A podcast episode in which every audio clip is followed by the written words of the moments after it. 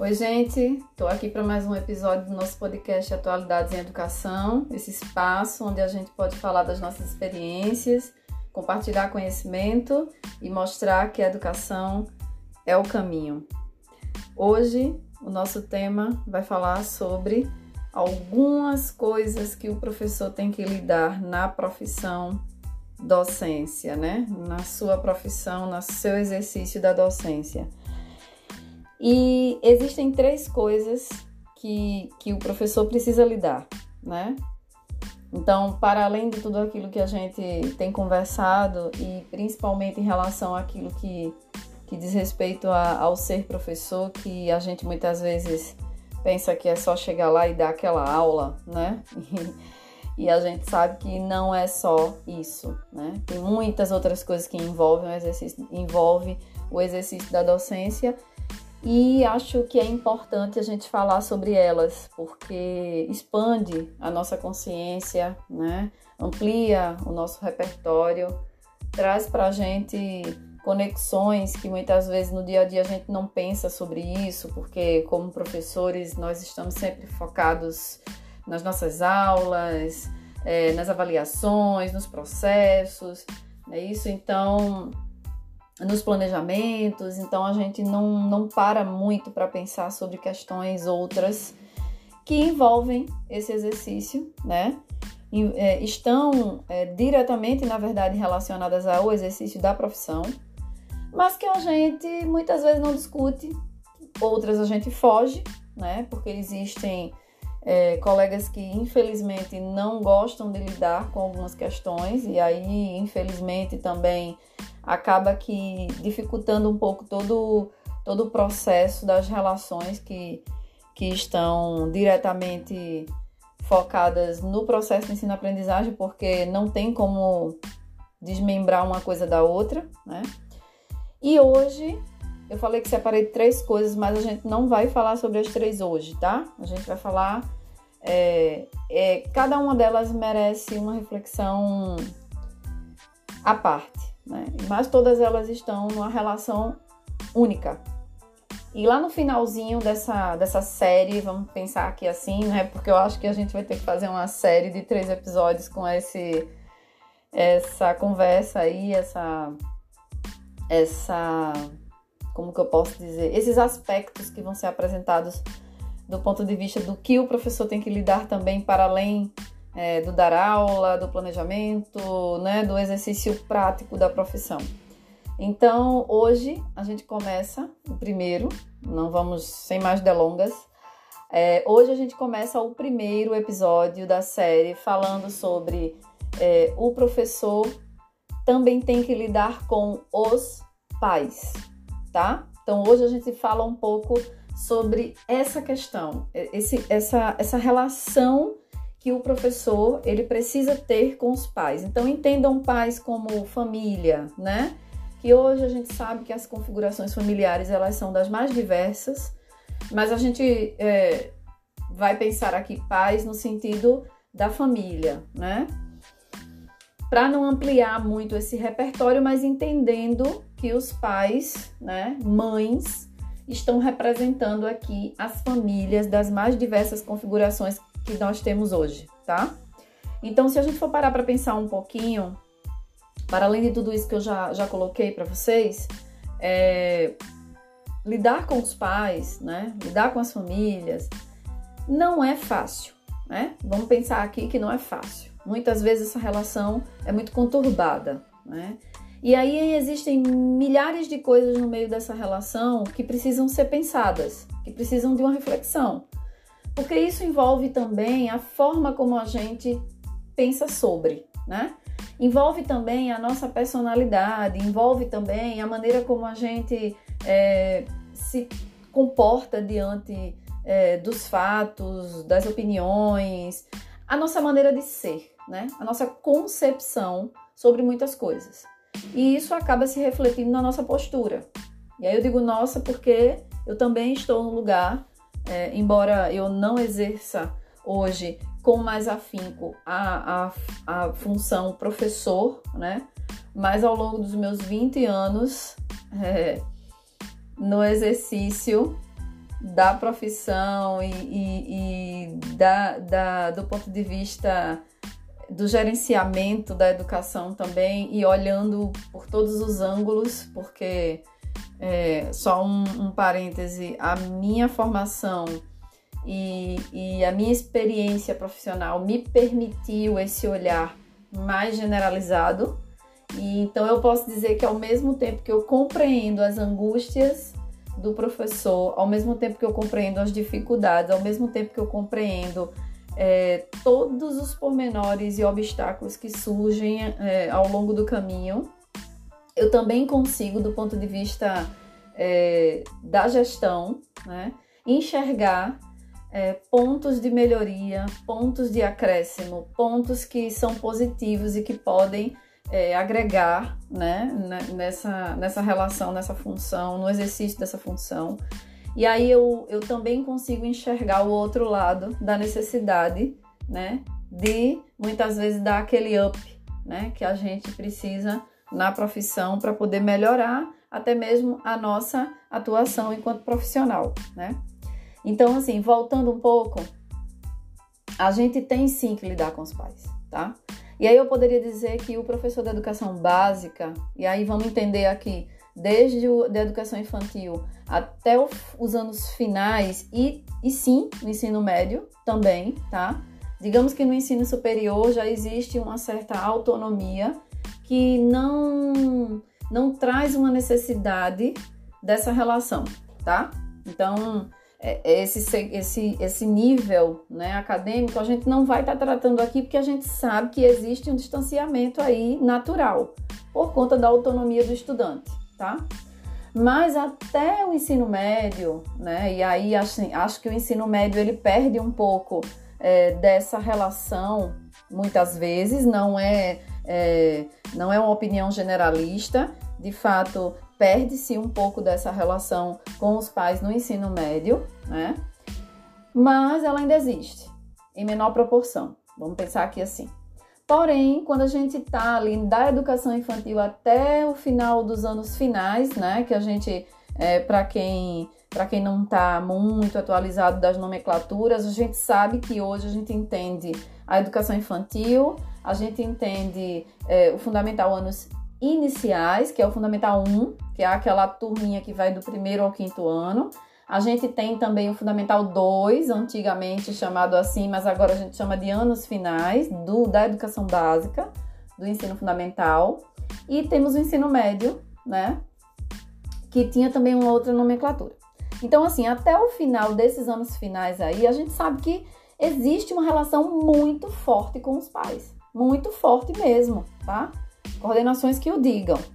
É, e isso às vezes se distancia um pouquinho quando o estudante ele passa para o segmento dos anos finais. Por quê? Porque querendo ou não, a, a própria estrutura do segmento não permite a aproximação que se tinha antes com os pais e vice-versa. Então isso já gera um desconforto nos pais natural, tá? Porque essa falta de acesso ao professor, que é o professor segmentado, né, que é o professor de disciplinas, já gera uma, um, um desconforto com os pais, tá? Isso, isso já traz para eles uma certa angústia, porque na verdade nos anos iniciais esse contato é muito próximo e isso é muito natural, porque as crianças nessa faixa etária elas são muito mais dependentes. Então, naturalmente, os pais procuram mais a escola, os pais querem estar mais próximos dos, próximos dos professores. É, os professores também têm essa necessidade porque o contato é diário, né?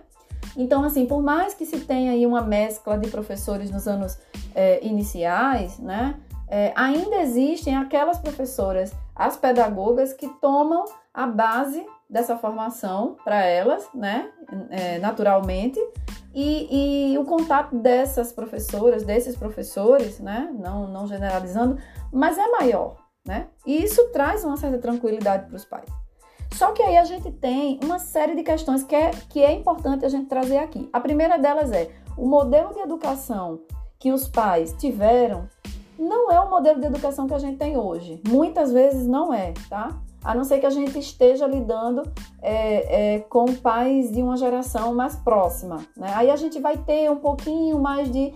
Mas, no geral, a gente tem que lidar com pais que não não vieram desse modelo de educação. Pelo menos nesse momento, a gente lida com várias gerações ali na relação cotidiana da escola junto ao desenvolvimento dos estudantes. Isso é fato, tá? Então esse modelo é diferente. Nós, enquanto professores, nós precisamos compreender isso sob esse prisma, tá? Quem, quem nunca ouviu aquela frase que diz assim: Ah, no meu tempo não era assim, né? No meu tempo era assado. É, é, ah, no meu tempo o professor sabia se impor, né? O professor chegava na sala, os alunos se sentavam e ninguém falava nada. Enfim, é, isso do ponto de vista da disciplina ou da indisciplina, a gente já ouviu essa frase, né? Que virou jargão, inclusive, né? No meu tempo era assim. Então, é, é preciso compreender isso, né? É preciso ter um sentimento de empatia, porque realmente a vivência dessas pessoas, desses pais, né? Desses responsáveis, não é a vivência que a gente tem hoje. Então, o que é que a gente poderia pensar em relação a isso? Se eu for falar do ponto de vista da aprendizagem, por exemplo, a memorização era um método muito utilizado, né?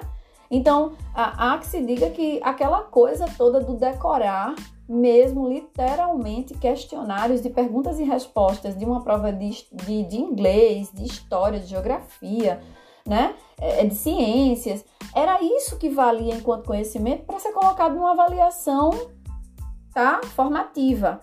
Então, hoje a gente traz outras concepções, a gente é, também muitas vezes prioriza outros processos que não ficam muitas vezes claro para os pais e às vezes para o próprio estudante. Quem nunca ouviu aquela frase que diz assim: essa é muito boa. Eu já escutei essa várias vezes na sala de quinto ano. Você já começou a aula toda empolgada, toda, né, ali com todo gás. É, e você abre uma discussão, porque o seu objetivo é levantar o conhecimento prévio do aluno, e aí você começa a instigar uma discussão e tal, porque você quer chegar de fato no conteúdo com aquele estudante. E alguém levanta a mão e pergunta assim: professora, que horas a aula vai começar? Então, assim, é complicado, né? Porque para esse estudante, realmente a aula só começa quando ele está copiando e olhando para o quadro, né? Quando ele está resolvendo uma conta, quando ele está quando ele está fazendo isso, que é bem mecânico na verdade, mas que para ele é o que caracteriza uma aula que está acontecendo. Na cabeça do pai, isso não é diferente, gente. Ele também vai querer ver coisas que para ele caracterizam a aula dada, né? Então, é preciso compreender isso antes de, de criar um, uma aversão a esse pai, de criar um, um, um monstro, né? E, e, o que, que a gente precisa fazer? Orientar. Orientar sobre sua forma de trabalho, orientar sobre como a escola, por exemplo, né? Isso é muito função também da gestão, é, em meio às reuniões, trazer esses pontos à tona de discussão e deixar claro como que a escola pensa a educação, como é que ela faz a educação e o professor ter esse espaço de mostrar como ele trabalha essa educação, tá? Esse processo formativo dentro da sala de aula, porque ele é a autoridade na sala, né? Então, assim, como que ele vai estabelecer é, as relações, o que, que ele vai estar, tá, é, o que, que vai ser muito importante para ele do ponto de vista da cobrança que ele vai fazer sobre o, o, estudante, o que, que ele espera desse estudante, como que ele vai oferecer isso, como é que ele, como é a linha né, de raciocínio dele para trazer é, é, a, a, aula em si, tá? Como é que ele pensa isso? É o famoso método, qual é o método, né? É, qual é a metodologia que o professor utiliza? Às vezes, a própria instituição, de acordo com. E aí, se a gente for falar da rede privada, por exemplo, se você for pensar que o professor ele tem ali uma diretriz, vamos pensar assim, né? Porque querendo ou não, muitas escolas elas utilizam de uma metodologia, do seu material próprio, né? Então, isso tem que ser respeitado e trabalhado com o professor daquela maneira. E naturalmente ele vai levar isso para a sala de aula. Então, veja, quando a gente tem essa linha né? Essa linha que a gente vai percorrer pedagogicamente falando, o pai precisa entender isso, ele precisa compreender minimamente como esse trabalho vai ser estabelecido. Essa orientação é nossa função. Né? Ele não vai encontrar essa, essa orientação em outro lugar, ele vai encontrar conosco. Então, se a gente abrir mão de passar essa orientação para esses pais, a gente perde essa relação, um pouco dessa relação. Por quê? Porque os conflitos vão aparecer, as dúvidas vão aparecer e você muitas vezes não tem a oportunidade de explicar. E você muitas vezes não é compreendido de imediato. E até que tudo se esclareça, nossa, né? Já tem aí uma confusão estabelecida, já tem um estereótipo sobre o professor que foi colocado, né? Então, é, é essa orientação em relação à forma de trabalhar é muito importante. A gente não pode abrir mão disso, principalmente nos primeiros meses do ano, que é quando tudo precisa ficar bem alinhadinho para que a gente caminhe com mais tranquilidade durante o ano letivo, tá?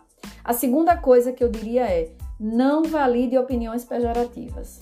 Muitas vezes no contato, e aí vale para uma coordenação também, né? Muitas vezes no contato com os pais, a gente escuta, você vai ter pais que vão falar é, de forma positiva sobre seus filhos e você vai ter pais que vão falar de forma negativa sobre seus filhos. Uns vão querer exaltar as qualidades e esquecer dos defeitos, e outros vão querer exaltar os defeitos e não conseguem enxergar as qualidades ou as possibilidades. Então, assim, são deterministas, né?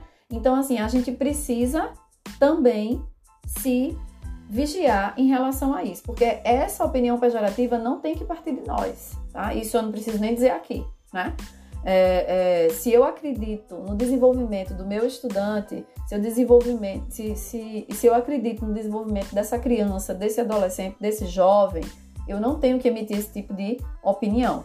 Mas uma vez que eu escute essa opinião, eu preciso mostrar o outro lado, eu preciso mostrar outros aspectos, porque sou educadora, né? Então, o meu olhar, a minha visão sobre isso é diferente. É diferente, não tem como ser é, igual, né? E por mais que eu esteja lidando com pais que são é, da mesma área que eu, vamos pensar assim, porque acontece, né? Acontece, eles são pais. Eles são pais. O sentimento deles, antes de mais nada, é dessa relação, né? Pai-filho, né? Então, assim, é diferente da minha relação com essa mesma pessoa. Não importa se é uma criança, se é um jovem, né? Um adolescente, mas a minha relação é diferente. Então, o meu olhar, querendo ou não, ele acaba sendo diferente também. É importante que eu tenha tranquilidade para mostrar isso, né? Sem reforçar opiniões, mas mostrando sempre novas possibilidades, novas perspectivas, tá? Outro ponto que eu levanto. Dê atenção sem ser paternalista. Você não precisa ser paternalista, você não precisa concordar com tudo, você não precisa é, dizer que tudo bem está certo sem estar certo, nem tudo bem, apenas para encerrar aquela conversa, apenas para satisfazer o ego do outro. Não. Você não precisa fazer isso, mas você precisa exercitar a forma como você vai trazer isso né? Então, assim, a atenção é importante. A gente precisa entender que quem está lá fora, no ambiente externo ao ambiente escolar, não sabe o que acontece no ambiente escolar. E aqui a gente não está falando que acontece algo de errado. Não. Mas a gente precisa entender que a perspectiva do outro é externa. Então, quando a gente acolhe essa necessidade, quando a gente está num constante diálogo, quando a gente está sempre informando seja algo positivo, seja algo negativo, né? Quando a gente está sempre abrindo e solicitando espaço de diálogo, de orientação, de acompanhamento, a gente está fazendo a nossa parte. E a, e a família, os pais, eles se sentem mais acolhidos, eles é, se sentem mais confiantes, eles é, empregam mais confiança no trabalho que está sendo realizado, não apenas do ponto de vista docente, mas da escola como um todo. Então é muito importante. Mas isso não quer dizer que você tem que é, deixar ao Deus dará e deixar que qualquer um chegue ó, e, e sabe, e, e meta a mão, como a gente diz, né? Porque na educação tem muito isso. É aquela história de todo mundo pode ser professor e não é bem assim.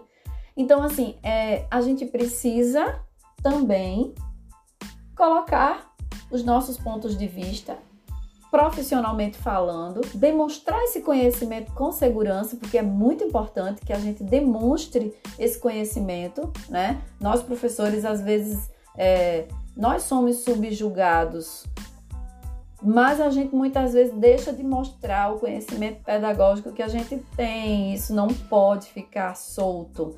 E aí eu vou abrir um parêntese aqui para os professores da educação básica anos iniciais a gente precisa ter esse domínio também na ponta da língua, não é só na prática. É importante que a gente valorize o domínio da linguagem pedagógica, né, para que a gente possa é, validar as nossas ações.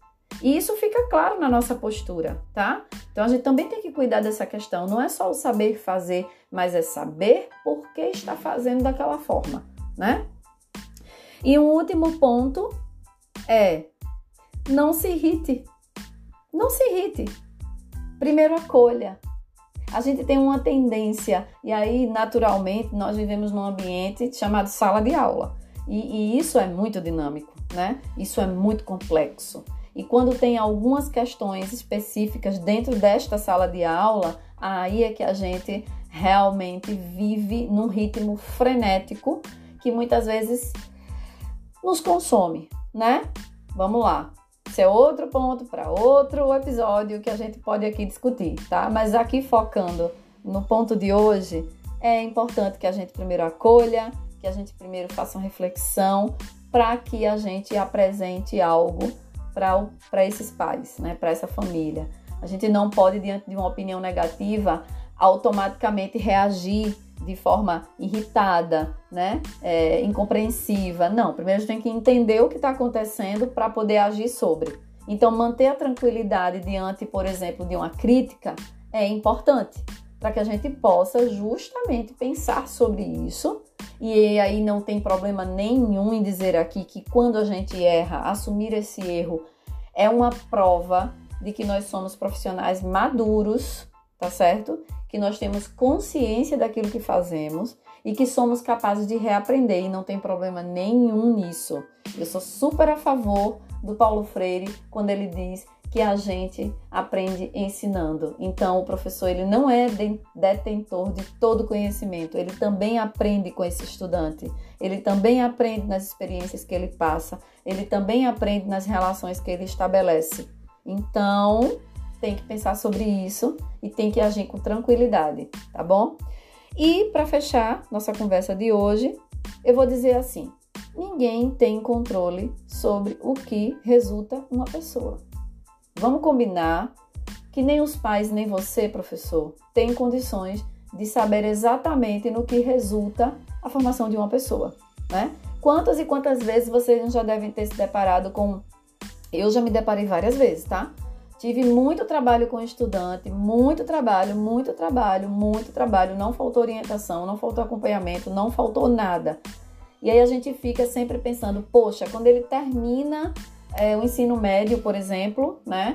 A gente fica sempre pensando, fulano, fulana é, vai ter dificuldade para conseguir atingir os objetivos acadêmicos, profissionais, né? O que, que vai ser de fulano e fulana, dependendo de tanto do trabalho que a gente teve e a gente forma essa opinião. Aí um belo dia você encontra a pessoa e você vê que ele deu certo que ele encontrou um caminho, que ele seguiu esse caminho, que ele foi responsável com esse caminho, que ele hoje é, tem uma autonomia e ele constrói e reconstrói esse caminho. E aí você olha e diz assim: Poxa, valeu a pena, né? Valeu a pena, não era isso que eu pensava. É, ele podia mais, eu que não conseguia enxergar. Mas veja, não tem como você ter essa certeza.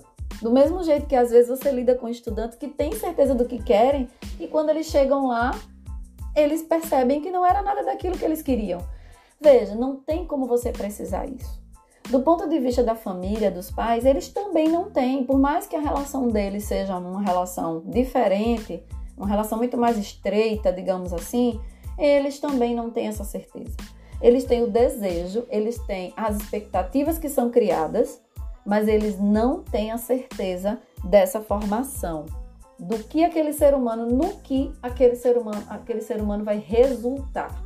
Porque no fundo, gente, a gente precisa tomar as próprias decisões, muitas vezes, né? Somos seres autônomos.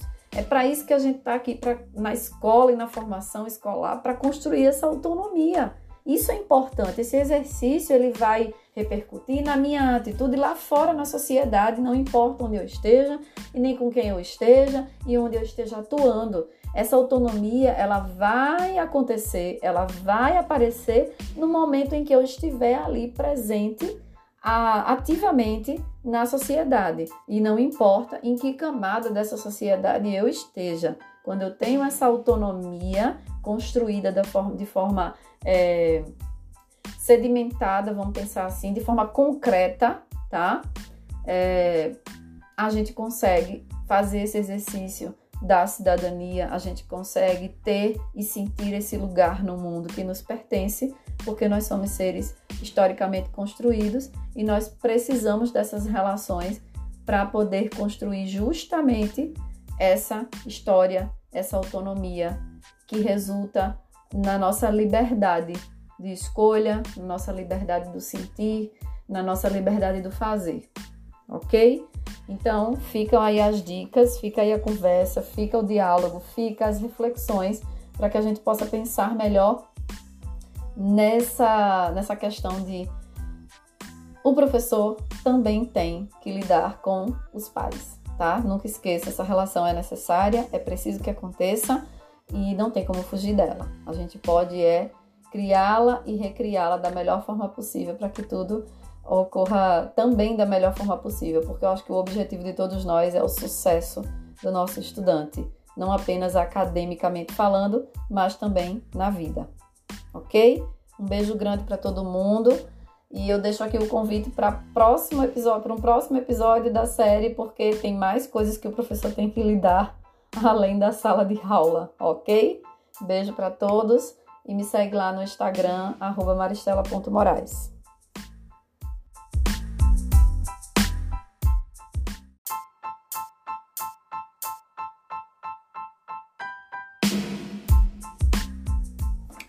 Olá pessoal, tudo bem com vocês? Estou por aqui de novo para a gente falar sobre mais um tema de educação e dessa vez a gente vai dar continuidade à nossa série de episódios, né? Que se chama O Professor Também Tem que Lidar com.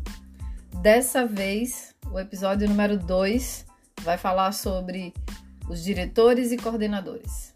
Ou seja, o professor também tem que lidar com os coordenadores e diretores. Então, eu me chamo Maristela Moraes, esse é o nosso podcast Atualidades em Educação, e aqui é um espaço onde a gente pode falar das nossas experiências, compartilhar conhecimento e mostrar que a educação é o caminho. Vamos lá? Então, como que a gente faz para lidar enquanto professor com figuras hierarquicamente acima de nós, que na maioria das vezes são os coordenadores e em seguida os diretores, ou seja, o corpo que gerencia a escola, né, os gestores escolares. E aí, em algumas configurações, a gente tem a figura do supervisor escolar, a gente tem outras gestões, como a orientação educacional, que vai também somar essa equipe de gerenciamento, né, de gestores educacionais. E aí a gente sabe muito bem que a função dessas pessoas é, vai para além do simples olhar em relação à docência, né, ao exercício da profissão professor. Até porque na maioria das vezes e não todas as vezes, mas muitas vezes, a formação desses profissionais não deu a oportunidade para que eles estivessem na posição do professor. E em outros momentos, sim. Eu, por exemplo, sou um exemplo, né? Se eu, se eu puder me colocar como, como exemplo nessa situação, eu sou formada em pedagogia, originalmente, na verdade, o magistério, né? Como eu já falei lá no episódio que eu falo sobre a minha história, e consequentemente eu fiz a pedagogia e fui para a sala de aula Passei muito tempo na sala de aula, né? Depois saí da sala de aula, fui para o cargo de gestão, voltei para a sala de aula de novo e hoje eu estou como gestora, como coordenadora pedagógica, é, num segmento determinado e como professora no ensino superior. Então vamos pensar aqui comigo, né? Eu consigo, do meu ponto de vista, me colocar muitas vezes no lugar do professor, tá? Mas o meu sentimento talvez não seja igual ao do colega que coordena, mas que nunca teve essa oportunidade. Então, sim, eu respeito a opinião dos professores que muitas vezes têm um pouco de dificuldade em lidar com a coordenação, porque na maior parte do tempo a, a coordenação e é é trabalho da coordenação fazer isso, tá, gente? Não tem nada de errado nisso. A coordenação é, pedagógica, ela é uma função técnica, tá? É, só para a gente diferenciar. E enquanto especialista, ela tem toda a autoridade, né, do ponto de vista de coordenação pedagógica, ela tem toda a autoridade para gerenciar processos, para aprimorar processos, para planejar, né, para organizar, para é, acompanhar e, por que não, alterar, né, solicitar né? É, e muitas vezes essa dificuldade ela acontece justamente no ponto, no aspecto em que é, o professor ele não consegue ver a coordenação com essa autoridade de ah, tá metendo o dedo na minha aula, hum, a gente não está discutindo aqui áreas específicas do conhecimento. O professor ele é detentor do conhecimento que ele adquiriu na área dele e isso é indiscutível. Então, se alguma coordenação, gestão pedagógica tentar burlar, furar esse esse esse esse conceito, já vai estar tá metendo os pés pelas mãos, tá? A questão do, do ponto de vista é, do coordenador pedagógico, que é uma figura direta, né, em que o professor precisa lidar, não gira em torno é, do, da área de conhecimento dele mas como ele pode aprimorar a maneira como ele traz essa área de conhecimento. E aí a gente vai aqui para um ponto que eu acho nevrágico é, na formação do professor, e aí eu não estou falando só do professor de educação básica, mas eu vou chamar atenção aqui para algo muito importante, é, que é a formação do professor da licenciatura. Se a gente for olhar o currículo desse professor, ele pouco aprende sobre metodologia e didática.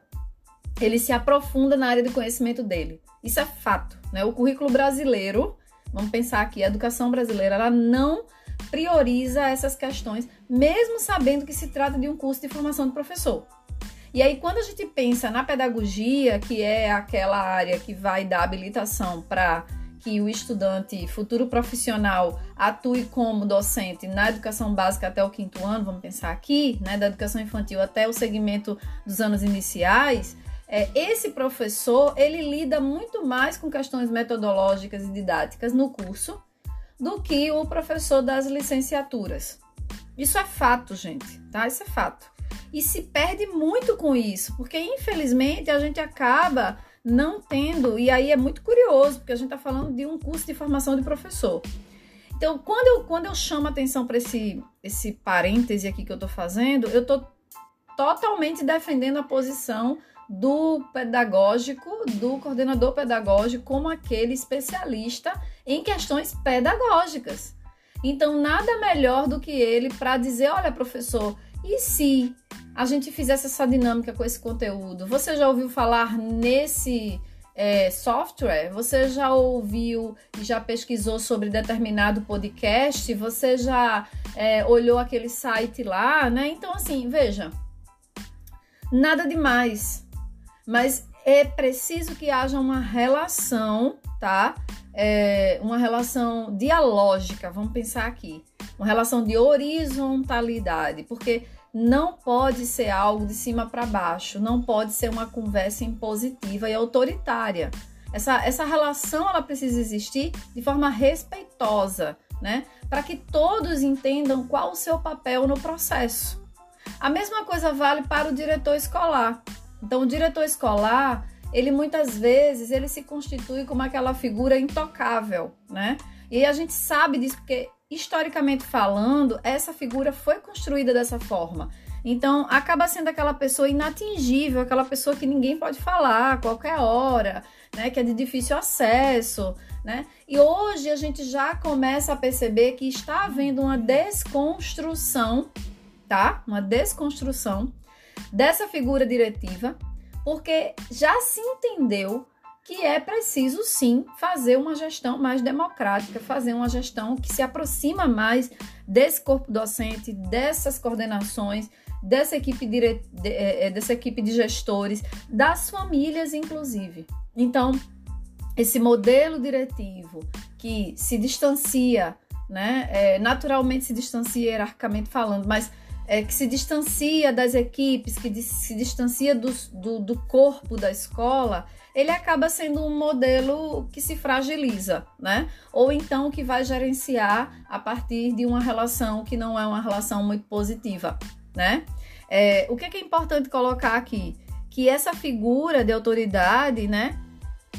Infelizmente ou felizmente, mas aí é uma questão de lugar mesmo, ela emana de uma vontade política, né? Que a escola dê certo, que a escola funcione, né? E, e, e, esse pacto que, que a gente tem enquanto equipe gestora, enquanto equipe docente, é, ou seja, qual for o setor da escola, né? É, mesmo aquele operacional, a gente entende que fica ali um pacto invisível. Todo mundo quer que a escola dê certo, né?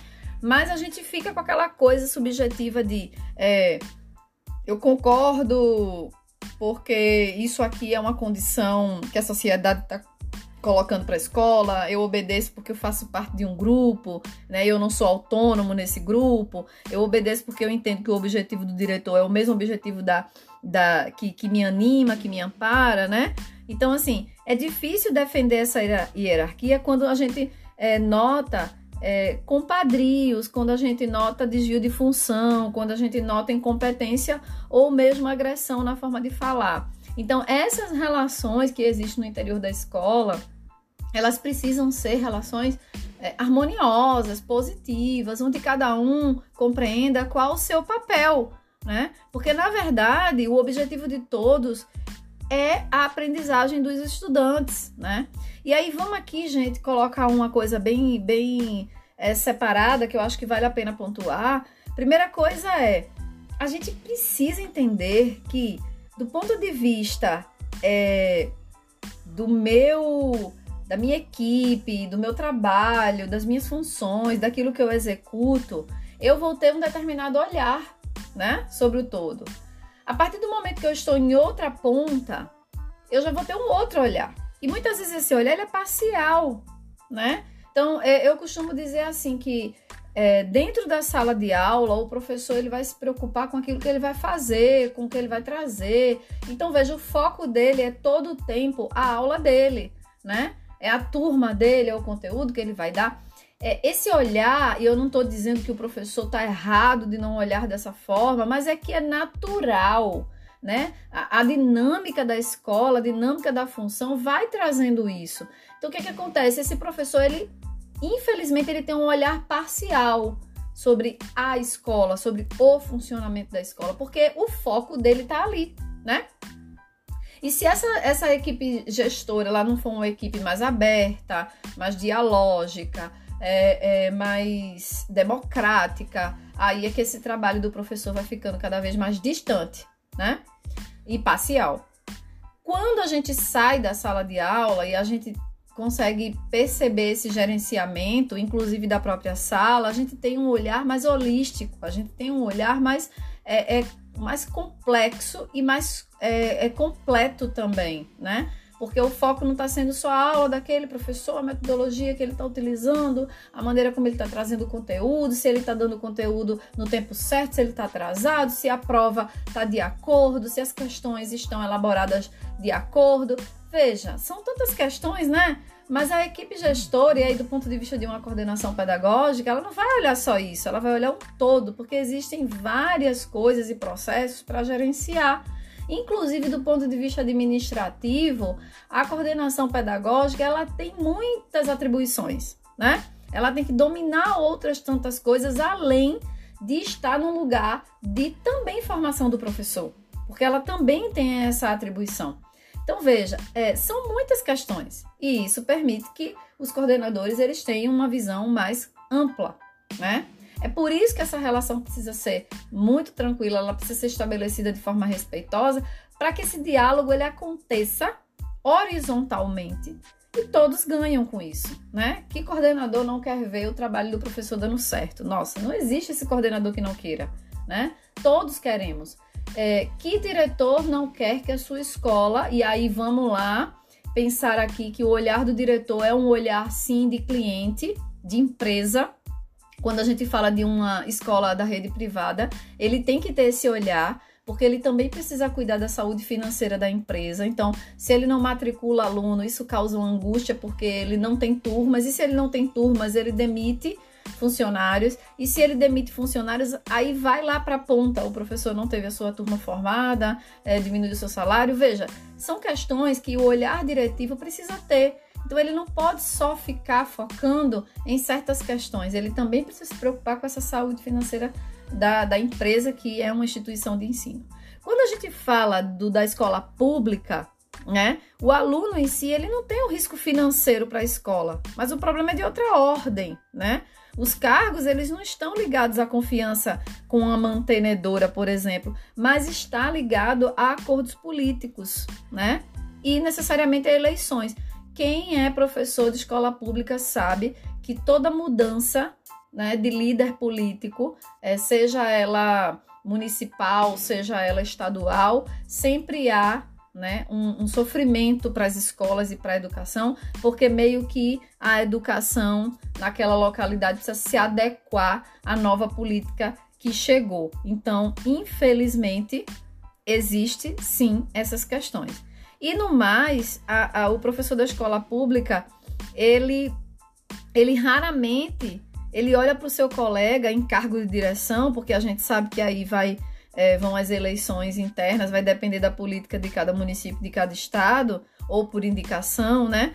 É, é, como professor, né? E pior, o diretor, ele não se olha também como professor temporariamente ocupando um cargo, mas como inimigo da classe. E ele acaba sendo visto pela classe também como inimigo, né?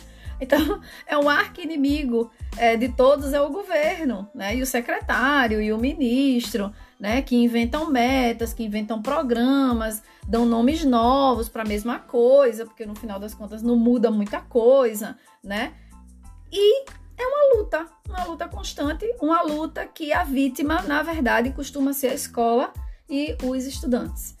Então veja outra perspectiva, né, que a gente pode estar tá aqui trazendo em relação a esse olhar que o professor sim vai ter que lidar com essas figuras diretivas, gestores, né, de uma forma geral, dentro da, do ambiente escolar, mas que essa relação ela pode ser uma relação positiva a partir do momento que a gente entende qual o nosso papel naquele espaço, né? Porque nós temos responsabilidades. Então, ah, não importa se eu estou na condição de professor, se eu estou na condição de coordenador, se eu estou na condição diretiva, se eu, não, se eu estou em outra condição, que seja. Todas elas têm as suas atribuições e responsabilidades. E eu acho que quando a gente deixa de cumpri-las, a gente causa uma fissura nessa relação, que deveria ser uma relação bacana, positiva, onde todo mundo está caminhando para o mesmo objetivo, né? É, mas que muitas vezes não acontece porque eu não consigo nem mesmo entender qual o meu papel naquele lugar, naquele momento e quais as minhas responsabilidades e aquilo que de fato é, eu não posso usar como desculpa, mas que eu preciso buscar respostas, ok? Então, nossa conversa fica por aqui essa série de três episódios ainda tem mais um episódio, que é o episódio que traz a próxima questão que o professor tem que lidar. Eu não vou adiantar, porque é surpresa, claro, mas fica para o próximo episódio da série para a gente fechar essa série. O que é que o professor precisa lidar além dos alunos e além das, das questões que envolve é, a aprendizagem e a aula dele, enfim. Ok, gente? Fico por aqui. Se quiser mais conteúdo, é só me seguir lá no arroba. Lá tem texto, lá tem postagem, lá tem uns posts bem interessantes para vocês, inclusive, compartilharem. E compartilha esse episódio com quem vocês acharem que deve ouvir. É, e compartilha também o material lá, que eu acho que é muito bacana. Tem vídeo, tem vídeo que complementa as postagens que é uma discussão muito interessante e sempre atual e sempre relacionada àquilo que faz parte da nossa realidade, ok? Beijo para todo mundo, a gente se vê na próxima.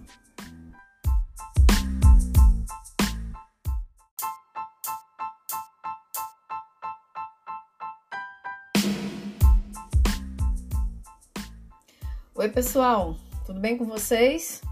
Hoje a gente está finalizando a nossa série, né, de episódios sobre o professor também tem que lidar com. Dessa vez a gente vai falar sobre a equipe de gestão. Nossa, como é difícil muitas vezes para o professor lidar com essa equipe. E como é difícil para essa equipe lidar com o professor. Então, o que, é que vocês acham? A gente está aqui no nosso podcast Atualidades em Educação. Eu me chamo Maristela Moraes e esse é um espaço onde a gente pode falar das nossas experiências, compartilhar conhecimento e mostrar que a educação é o caminho. E essa temática de hoje, ela é bem interessante, né? Porque essas relações entre equipe de gestão que geralmente é composta pelo coordenador, um orientador pedagógico ou educacional, um psicólogo, um psicopedagogo, é, o próprio diretor de unidade, né? E às vezes algumas instituições têm mais de um diretor. Então, todas essas pessoas fazem parte da equipe de gestão da instituição. Não importa se ela seja de cunho privado ou público. De toda maneira, você vai ter que lidar com a equipe de gestão, ok, professor? Então vamos lá.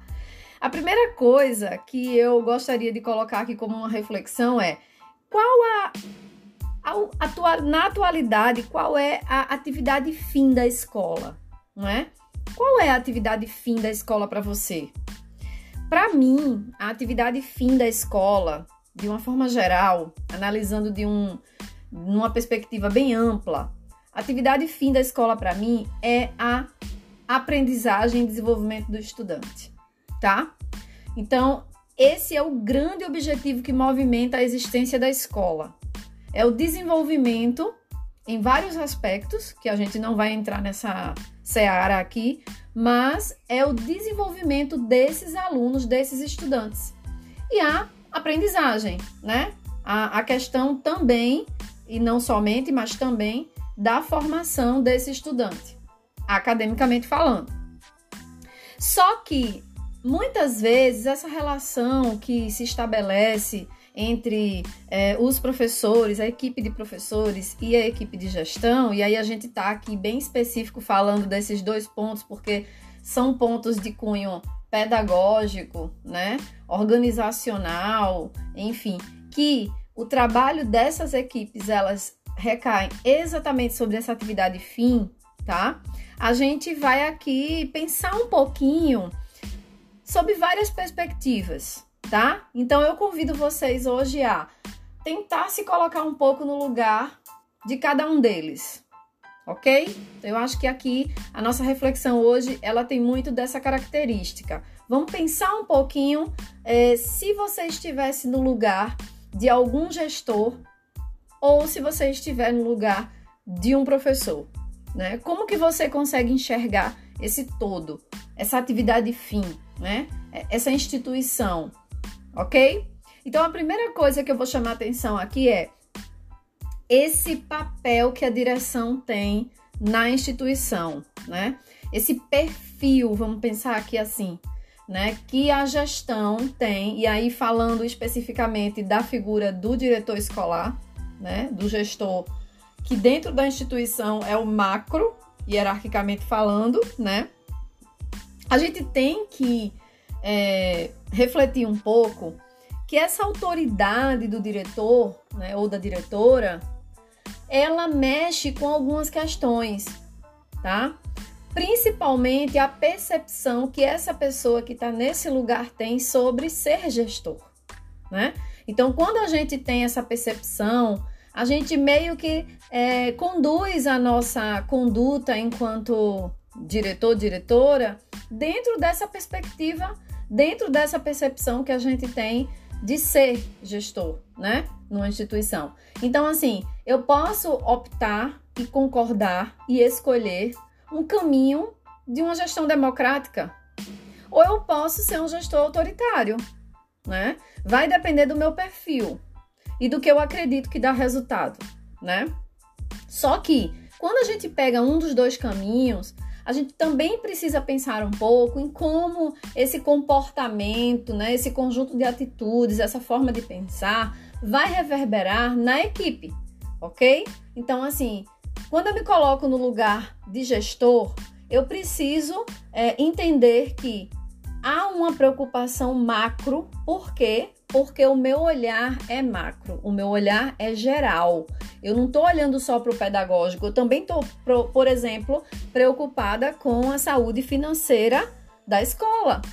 Então, se eu estou numa rede privada de ensino, por exemplo, e eu estou à frente de uma instituição, um dos meus olhares é sobre a questão financeira. Né? Então, às vezes, as minhas opiniões, a minha forma de ver o contexto, a minha forma de ver o todo, vai destoar um pouco, sim, de outras pessoas que fazem parte de outras equipes dentro da instituição. E isso precisa ficar muito transparente e isso precisa ser é, alvo de reflexão para que esse trabalho ele tenha uma fluência, né? E para que essa imagem, apesar de apesar de ser uma preocupação da direção à saúde financeira da escola, é, para que essa imagem ela não é, sofra fissuras em relação às relações que eu preciso estabelecer com as minhas equipes, porque essas relações são muito importantes para a saúde da minha escola, né? Inclusive financeira, porque é, é, um, é um retorno, né? A, a satisfação do serviço que está sendo ofertado, querendo ou não, passa por tudo isso, né? Então, administrar essas questões não é uma tarefa fácil, né? E a gente precisa pensar um pouco sobre isso. Uma outra coisa é a visão política que o gestor tem. Ele não vai ter só uma visão pedagógica, mesmo que a sua formação seja né, pedagógica, em algum momento ele vai ter sim visões políticas. E ele vai tentar colocar essa visão no cotidiano da escola, em algumas decisões que ele for tomar. Então, é, essa figura da direção, né, do diretor, da diretora, acaba se distanciando um pouco é, das, dos contextos, né, dos outros contextos, das equipes que compõem o, a escola, que, é, do serviço que é oferecido. Por quê? Porque a gente tem, às vezes, aquela figura da direção que fica trancafiada na sua sala e que poucas pessoas têm acesso, né? E que dificilmente um professor, por exemplo, vai ter acesso para uma conversa. E às vezes, quando isso acontece, é relacionada a alguma situação crítica que precisa ser solucionada. Então, é, se você me perguntar se deveria ser assim, não, não deveria ser assim. Eu conheço diretores que é, são diretores de portas abertas. Isso não quer dizer que essa direção ela vai deixar que os outros tomem as decisões que ela deve tomar. Mas ela quer dizer para quem chega que ela está aberta ao diálogo, né? Que essa relação é dialógica. E a gente vai falar um pouquinho mais na frente sobre essa relação, mas agora eu quero trazer uma outra figura que é a figura do coordenador coordenador pedagógico, a coordenadora pedagógica. E agora a gente se aproxima um pouquinho mais dessa equipe docente, né? A gente se aproxima um pouco mais da equipe de professores e querendo ou não, né? Querendo ou não, a gente sabe que é, muitas vezes a relação que se estabelece com o coordenador não é uma relação tranquila, né? É, ela tem muitas nuances e aí você vai ter alguns professores que gostam da da coordenação, outros que não gostam e vice-versa, né?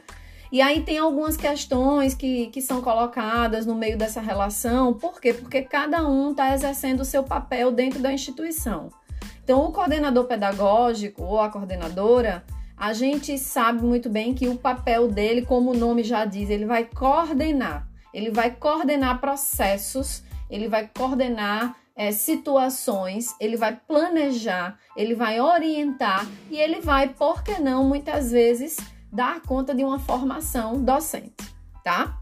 E aí vem aquelas questões, né, que surgem às vezes e a gente aqui não vai ser hipócrita, porque a gente sabe muito bem que na sala dos professores existe N situações, né? E uma delas é essa questão das opiniões que a gente tem em relação aos coordenadores, né? Então a gente tem professores que vai gostar da figura do coordenador, da coordenadora, e a gente vai ter professores que não vai gostar.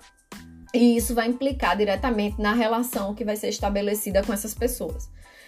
Do ponto de vista muitas vezes docente, e aí a gente tá aqui, não esqueçam, se colocando no lugar do outro, né? Do ponto de vista docente, muitas vezes o coordenador ele traz questões, ele traz concepções, é, entre aspas, como se ele quisesse dizer ao professor como fazer o seu trabalho, tá? Hum, fecha aspas. Mas não é esse o objetivo.